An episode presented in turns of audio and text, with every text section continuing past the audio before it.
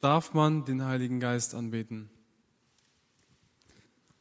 Der Heilige Geist ist genau dasselbe Gott wie Gott Vater und wie Gott Sohn.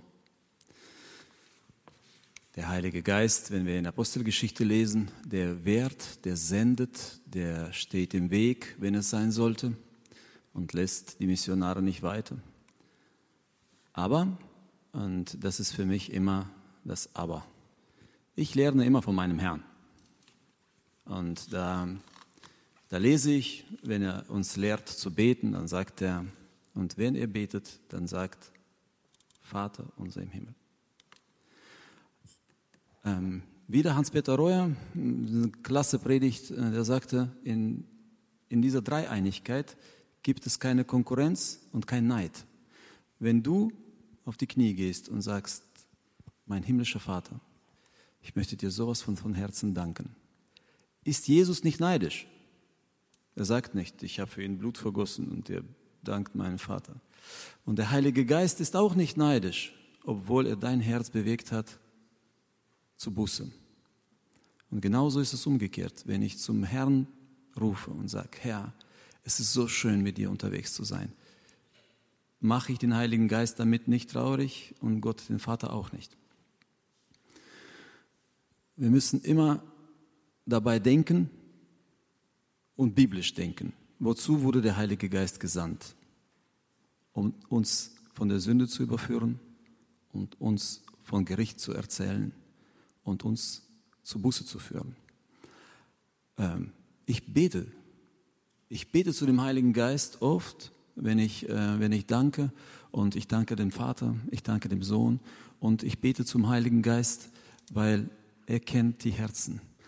Wenn ich sonntags hier vorne stehe, ich bete oft, Herr, ich habe keine Ahnung, die Menschen, die da sitzen, wer was braucht. Aber du kannst mit einem Wort durch deinen Geist etwas entstehen lassen für die Ewigkeit. Und daher ist es legitim, auch so zu beten. Es ist nichts Verwerfliches. Aber ich lese nie irgendwo, dass ich äh, den Heiligen Geist anbete.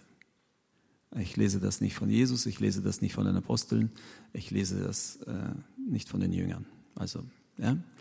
Und daher, es ist nichts Verkehrtes. Es ist genau dasselbe Dreieinigkeit, ist dasselbe Gott, aber ähm, das ist ein Gesandter von dem Herrn Jesus. Der hat gesagt, es ist besser für euch, wenn ich gehe, sonst kann ich den Tröster nicht schicken. Und daher, es ist ja keine jetzt, Gott Vater ist größer, dann ist der Sohn und dann der Heilige Geist. Nein. Und trotzdem, wenn wir beten und wenn wir anbeten, dürfen wir natürlich den Vater anbeten, wir dürfen den Herrn Jesus Christus anbeten, wir dürfen den Heiligen Geist anbeten, aber wir sollen da nicht diese ähm, Reihenfolge machen oder wie auch immer. Ähm, und trotzdem in meinen Gebeten ist der Herr Jesus und der Vater als allererstes. Nicht, weil der Heilige Geist weniger wert ist, nein, weil ich so gelehrt, äh, gelehrt bekommen habe durch die Bibel. Ja? Der Herr Jesus sagt auch, geht hin, mache zu Jünger und tauft sie im Namen des Vaters und des Sohnes und des Heiligen Geistes. Da ist ja auch keine Minderwertigkeit dabei. Ja? Und trotzdem lehrt er uns beten, Vater unser im Himmel.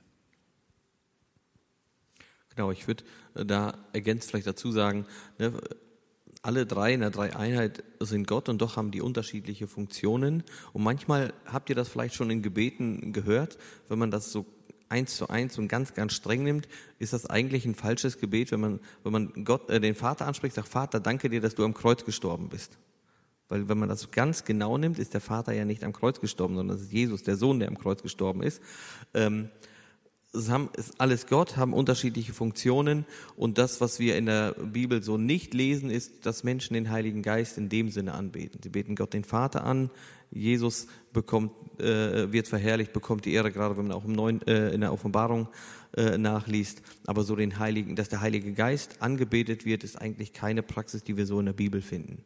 Ich würde es jetzt nicht ganz verwerflich finden oder jemandem Glauben absprechen oder sagen, du bist auf einer Irrlehre unterwegs, obwohl bei manchen würde ich das wahrscheinlich schon sagen, äh, die dann so einen ganz, ganz großen Schwerpunkt einfach nur auf den Heiligen Geist legen.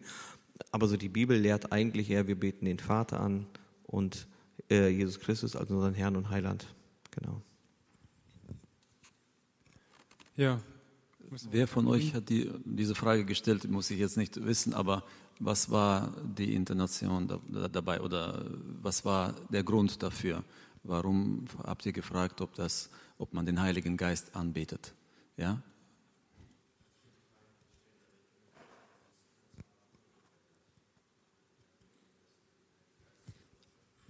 Ja, ähm, wir waren in der Schweiz. Meine Tochter wird gleich sich kaputt lachen. Äh, ich will es nicht erzählen, mein Schatz.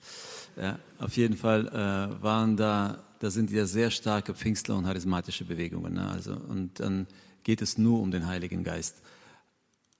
Das nimmt Formen an, du denkst, du bist in, in falschem Film. Ja? Das, und das ist wirklich nicht der Heilige Geist. Der Heilige Geist, der hält sich dezent. Der zeigt immer auf Jesus und der bewirkt immer Buße. Ja? Und der, der möchte gar nicht im Vordergrund stehen und Show abziehen. Er ist dazu gekommen, um uns zu Jesus zu bewegen.